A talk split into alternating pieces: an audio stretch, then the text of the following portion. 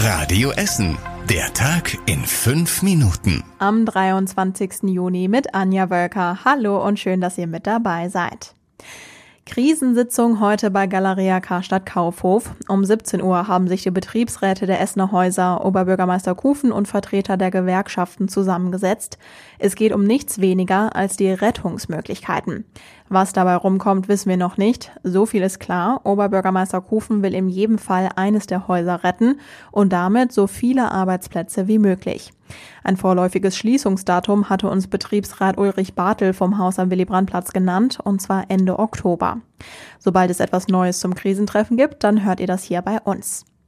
Die Essen Marketing entwickelt dagegen schon Ideen für das Haus am Willy-Brandt-Platz nach der Schließung, sagt Svenja Krämer. Es gibt ein sehr gutes Beispiel aus Düsseldorf. Das ist sogar der gleiche Eigentümer.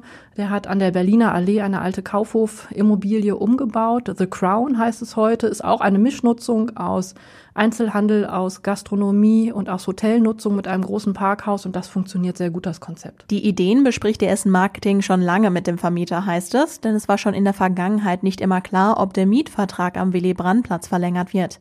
Daher habe der Vermieter schon früh mögliche Alternativen entwickelt. Daran arbeite man nun weiter, sagt die EMG.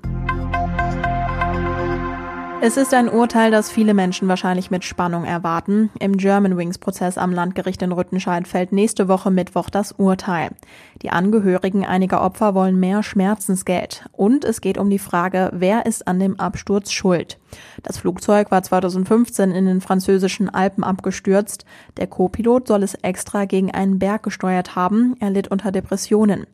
Die Angehörigen wollen, dass die Germanwings Mutter Lufthansa und eine Flugschule in den USA zur Verantwortung gezogen werden. Von denen heißt es aber, die Ärzte hätten nichts von der Krankheit des Co-Piloten erzählt. Die Richter in Rüttenscheid haben schon durchblicken lassen, dass sie eher das Luftfahrtbundesamt in der Pflicht sehen.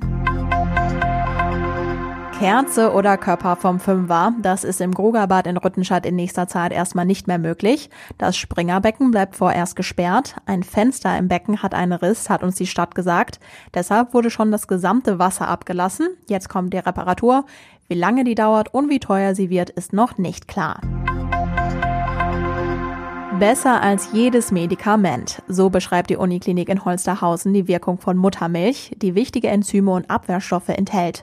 Manchmal haben Mütter aber keine Muttermilch, wenn ihr Kind zu früh auf die Welt gekommen ist oder weil Mütter gestresst oder krank sind.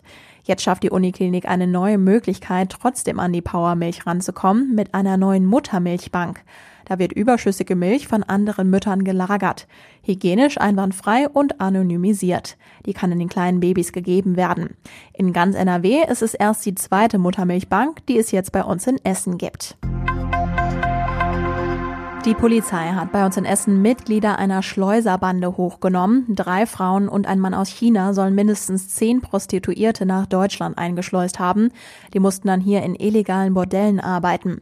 Dafür wurden extra Wohnungen angemietet. Heute Morgen wurden mehrere Wohnungen und Büros durchsucht, unter anderem bei uns in Essen, in Dortmund, Köln und Bonn. Zwei der Schleuser und auch zwei Prostituierte wurden bei uns in Essen festgenommen. Außerdem wurden Handys, Laptops und 15.000 Euro sichergestellt. Und das war überregional wichtig. In NRW sollen nach den Sommerferien alle Schulen zu einem Normalbetrieb zurückkehren. Das hat NRW-Schulministerin Gebauer angekündigt. Ziel sei es, so viel Präsenzunterricht wie möglich durchzuführen, sagte sie. Nach dem Corona-Ausbruch beim Fleischverarbeiter Tönnies schränken die NRW-Behörden das öffentliche Leben im Kreis Gütersloh und auch im Nachbarkreis Warendorf massiv ein. Im öffentlichen Raum dürfen sich die Bürger eine Woche lang nur noch mit Personen aus dem eigenen Haushalt oder zu zweit bewegen. Und zum Schluss der Blick aufs Wetter. Heute ist die Nacht sternenklar bei 17 Grad. Morgen wird es dann so richtig heiß, viel Sonne und kein Regen bei 30 Grad. So geht es dann den Rest der Woche auch weiter. Es ist trocken, es gibt Sonne, ein paar mehr Wolken und es ist noch wärmer bei über 30 Grad. Die nächsten aktuellen Nachrichten bei uns aus Essen gibt's morgen früh ab 6 Uhr bei Radio Essen im Programm. Ich wünsche euch einen schönen Abend. Bis morgen. Das war der Tag in fünf Minuten. Diesen und alle weiteren Radio Essen Podcasts findet ihr auf radioessen.de und überall da, wo es Podcasts gibt.